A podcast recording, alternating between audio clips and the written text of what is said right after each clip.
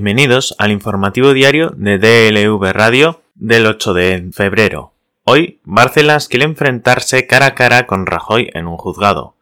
Para ello, la defensa del ex tesorero del PP ha pedido este lunes a la Audiencia Nacional un careo con el expresidente del gobierno si éste presentase alguna contradicción durante su declaración como testigo con lo manifestado por Bárcenas sobre la existencia de una contabilidad paralela en el partido, la conocida como Caja B del PP, que ha comenzado a juzgar hoy el alto tribunal. Gustavo Galán, abogado del ex tesorero, se sumó durante la exposición de cuestiones previas a la petición de que Mariano Rajoy declare como testigo en el juicio por el presunto pago de la reforma de la sede nacional en la calle Génova con dinero procedente de la financiación irregular del partido. La defensa del ex tesorero ha aludido al escrito que Bárcenas remitió hace unas semanas a la Fiscalía Anticorrupción, en el que afirmó que el ex líder del PP era conocedor de la existencia de una caja B y aseguró que los destruyó esos papeles en los que se habían anotado los movimientos de esa contabilidad paralela en 2009. Además, le acusó de haber sido uno de los altos cargos del PP en haber recibido complementos salariales. Por ello, el abogado señala que sería ilógico que no solicitase la testificación de Rajoy en esa vista oral, ya que ha sido admitida por el tribunal a petición de alguna de las acusaciones populares.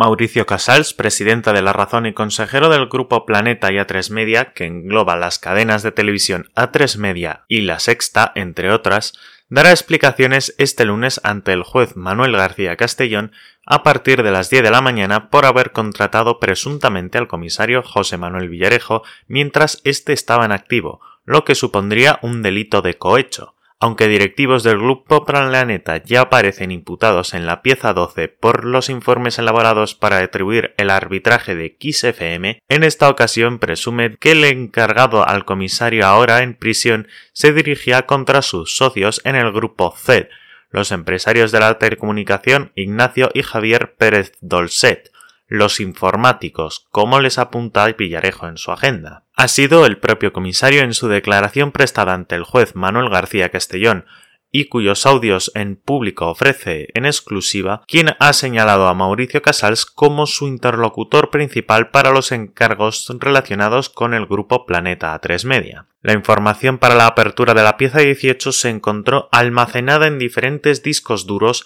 además de dispositivos de memoria flash, en este caso el señalado como indicio GT20, intervenidos con ocasión del registro practicado en la calle Turquesa 13 de Galapagar, domicilio de Rafael Redondo, mano derecha de Villarejo, del cual, en fecha del 4 de marzo de 2019, recibió en esta unidad la tercera entrega de los volúmenes encriptados intervenidos, señala el oficio de la policía. En total se encontraron tres documentos integrados en el informe denominado Broad IF1 1.3.13, fechado el 21 de febrero de 2013, en el que se solicita formalmente la colaboración profesional al grupo Zenit, una de las empresas de Villarejo, por parte de un cliente, denominado a lo largo del presente proyecto como K. Esos tres documentos eran una nota informativa, un informe preliminar y un anexo.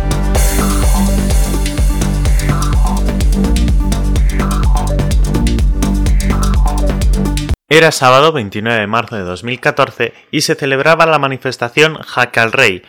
La semana había sido movida. Apenas una semana atrás se habían celebrado en Madrid las marchas de la dignidad, que acabó en violentos disturbios y un joven perdió un testículo por culpa de una pelota de goma lanzada por la unidad de intervención policial. Solo dos días antes, además, la escuela pública había celebrado una multitudinaria manifestación durante una jornada de huelga y varios sindicatos policiales habían sido cazados difundiendo pruebas falsas para discriminar a los detenidos en las marchas de la dignidad. En este contexto se llegó a la manifestación de Jaque al Rey, que debido a la lluvia fue un relativo fracaso. Sin embargo, al término de la misma se produjo el incidente que durante casi siete años se ha paseado por juzgados y audiencias y que estas semanas se está dando uno de sus últimos coletazos en los tribunales. El periodista y activista conocido entonces como Boro LH, Jorge Correa, ahora en proceso de transición de género Edurne Correa, está intentando en los tribunales que se juzgue por denuncia falsa y falso testimonio al agente de policía que en 2014 le denunció por, supuestamente, darle una patada en la rodilla izquierda causándole una grave lesión. El agente de policía ratificó su denuncia en sede judicial y la Fiscalía solicitó seis años de prisión para Boro LH. Sin embargo, tras un proceso judicial de cinco años, en enero de 2019, los tribunales fallaron la absolución del activista. La multitud de vídeos que se hicieron públicos de aquel incidente, tal y como lo llamó la justicia, mostraba la carrera de Durne tras un amago de encararse con un agente y después los golpes de los agentes a los fotoreporteros que documentaban la persecución. Ningún vídeo, ninguna imagen acreditó la versión policial de que Edurne hubiera agredido a uno de los agentes. Así, la justicia sentenció su absolución al entender que las versiones de los agentes de policía eran poco precisas y no uniformes entre sí en cuanto a la sucesión y alcance de los hechos.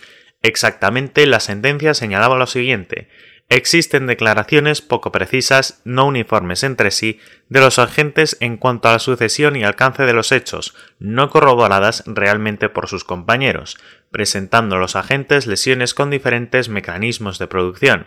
Lo expuesto hace que surjan dudas para estimar que la prueba de cargo sea suficiente para desvincular la presunción de inocencia, y dichas dudas se generan aún más con el visionado realizado en el plenario del vídeo.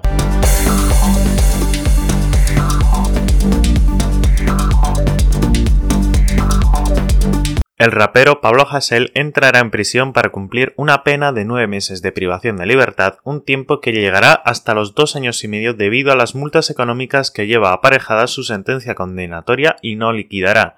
Tres son los delitos injurias a la corona, enaltecimiento del terrorismo e injurias a las instituciones del Estado, una característica llamativa en este último proceso judicial. La sala de lo penal de la audiencia judicial ha dictaminado su ingreso en prisión en contra de la postura del Ministerio Fiscal, la única parte de la acusación en el proceso y la defensa. Para el letrado, se trata de una cuestión política e insólita que marca un precedente peligroso mientras que desde jueces por la democracia afirman que no es raro que suceda. Por otra parte, la Plataforma por el Derecho a la Libertad de Información defiende que el proceso no ha atendido a los estándares internacionales exigidos respecto a la libertad de expresión. El viernes 29 de enero, Hassel se enteraba de su inmediato ingreso en prisión. La sala de lo penal de la Audiencia Nacional le daba 10 días para presentarse voluntariamente en cualquier centro penitenciario.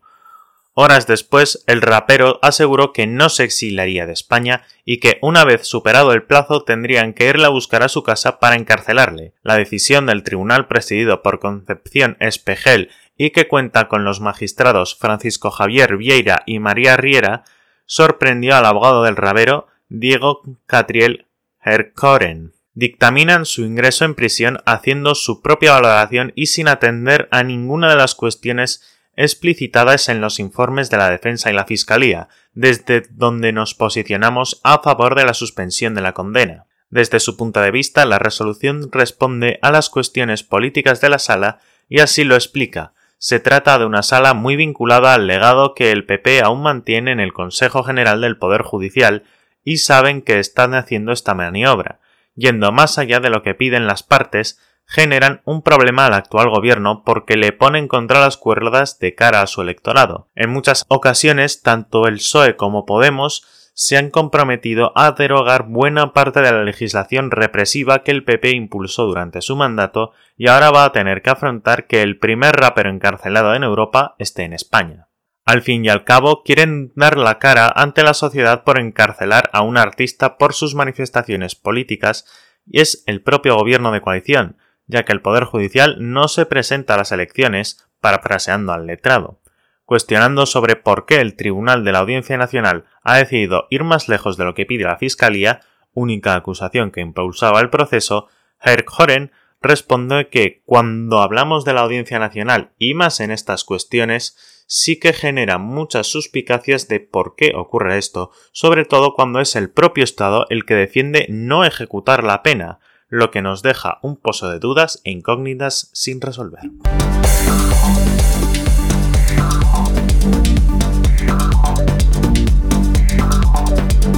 El ministro de Consumo, Alberto Garzón, ha alcanzado un principio de acuerdo para permitir que el aceite de oliva quede fuera del nuevo sistema de etiquetado de alimentos Nutri-Score, un sistema europeo al que España negocia acceder que establece una calificación por colores de cinco niveles en función de lo saludable del alimento en cuestión. Así lo confirman fuentes de consumo después de que el sector aceitero español hubiera protestado por la inclusión de este producto en el escalón C a causa de su alto porcentaje de grasa. La interprofesional del aceite de oliva español solicitó hace unos días una reunión urgente con el ministro denunciando que el semáforo Nutri-Score hubiera enmascarado los beneficios para la salud del aceite. El consumidor verá que a un aceite de oliva virgen extra se le asigna la categoría C y el color amarillo, y ese es un mensaje de alerta en cuanto al consumo del producto, se quejaba la organización. No obstante, Consumo confirma que esto no será finalmente así porque los aceites de oliva estarán exentos de incluir esta etiqueta. Para hacer efectiva esa salida, primero hay que formar parte de los comités de Nutri-Score, pero ya se han avanzado en las conversaciones y se entiende la posición del Ministerio de Consumo. Sostienen fuentes del Departamento de Garzón que aseguran que España ya ha planteado formalmente ante los órganos de gobierno de Nutriscore esta exclusión del aceite de oliva, lo que ha sido recibido positivamente por el resto de países.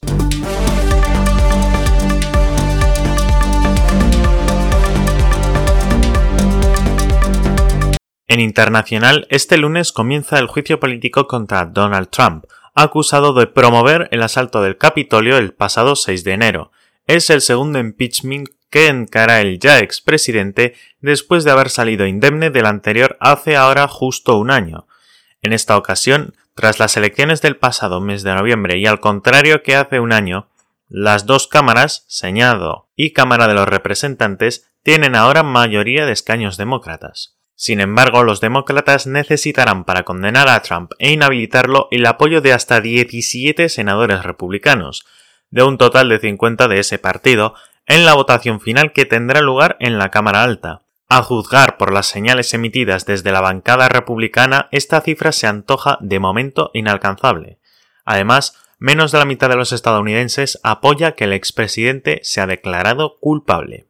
El pasado viernes se cumplió el primer año de la votación final en el Senado del primer impeachment contra Donald Trump, entonces acusado de abuso de poder y obstrucción al Congreso tras sobornar al presidente de Ucrania, Volodymyr Zelensky, para que anunciara una investigación por corrupción contra el hijo de Joe Biden a cambio de recibir ayuda militar. Trump es el único presidente de la historia de Estados Unidos en afrontar dos juicios políticos. Sin embargo, según una encuesta de la agencia AP, solo el 47% de los estadounidenses creen que el Senado debería condenar a Trump.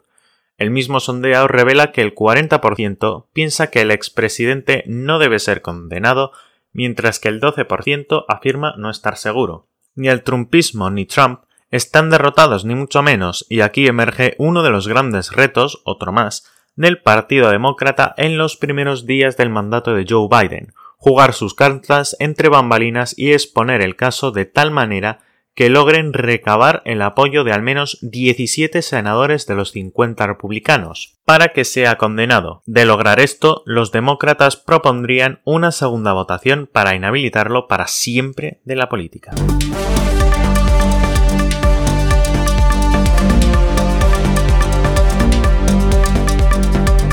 El actor Christopher Planner, protagonista del mítico musical Sonrisas y Lágrimas junto a Julie Andrews, falleció este viernes a los 91 años en su casa de Connecticut en Estados Unidos, según confirmó su familia. Chris era un hombre extraordinario que amaba y respetaba profundamente su profesión con excelentes modelos a la antigua, un humor crítico y musicalidad en sus palabras. Era un tesoro nacional profundamente orgulloso de sus raíces canadienses, escribió su amigo representante Luke Pitt al diario especializado Deadline. Plummer, que continuó trabajando hasta cumplir los 90 años, con 82 se convirtió en el galardonado más longevo en llevarse un Oscar por su trabajo en Beginners, y recientemente trabajó con Ridley Scott en Todo el dinero del mundo.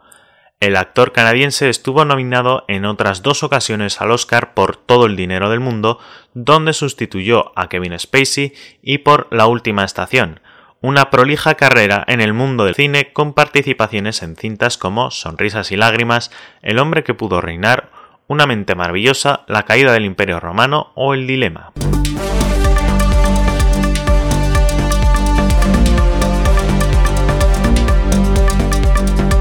El gobierno cubano eliminó de la lista de actividades permitidas en el sector privado y solo dejó limitadas o vedadas 124 ocupaciones, una reforma largamente esperada que abre las puertas a la expansión del trabajo por cuenta propia en medio de una grave crisis económica. La decisión se había anunciado en julio pasado dentro de un paquete de medidas para enfrentar la recesión y las consecuencias de la pandemia, pero no fue aprobada hasta esta semana por el Consejo de Ministros, según una reseña publicada este sábado por el diario oficial Granma. Que el trabajo por cuenta propia continúe desarrollándose es el propósito de este perfeccionamiento, dijo la ministra cubana de Trabajo y Seguridad Social, Marta Elena Feitó, quien recordó que el sector privado emplea 600.000 trabajadores y supone el 13% de la población ocupada.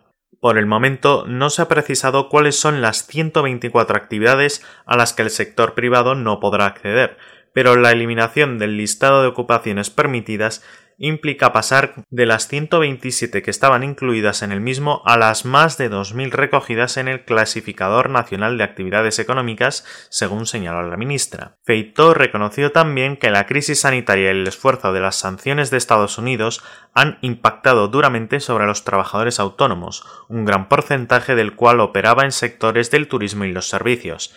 De acuerdo a la titular de trabajo, los interesados deben presentar un proyecto y los trámites se realizarán a través de una ventanilla única, lo cual va a posibilitar desatar las fuerzas productivas en este sector.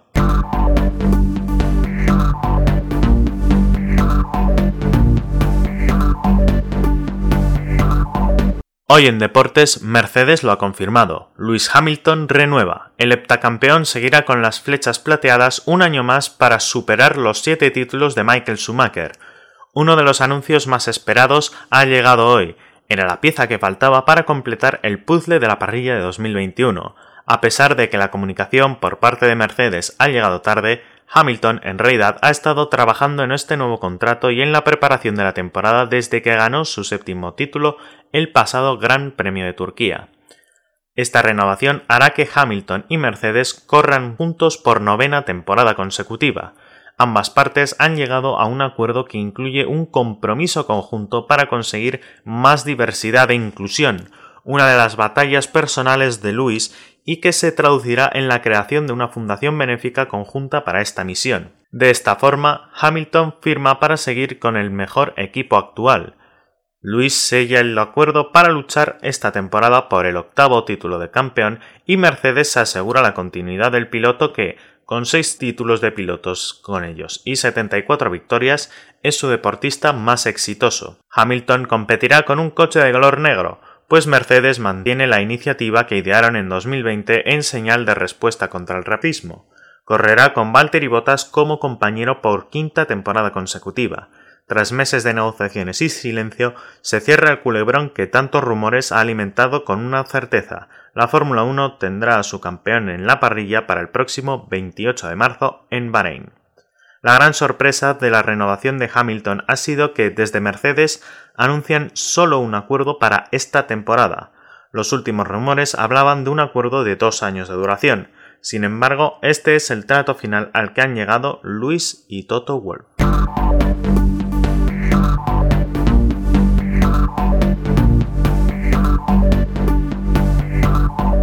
Y en la previsión meteorológica para este día se espera que un nuevo frente recorra la península y Baleares de oeste a este, dejando cielos nubosos o cubiertos y precipitaciones generalizadas. Serán más abundantes y acompañadas de tormenta en toda la vertiente atlántica, pudiendo ser localmente fuertes o persistentes en Galicia, suroeste de Castilla y León y Extremadura. En cambio, en todo el área mediterránea habrá intervalos nubosos en general, con menor probabilidad de alguna lluvia débil. En Canarias, intervalos nubosos con posibilidad de alguna lluvia débil en el norte de las islas montañosas.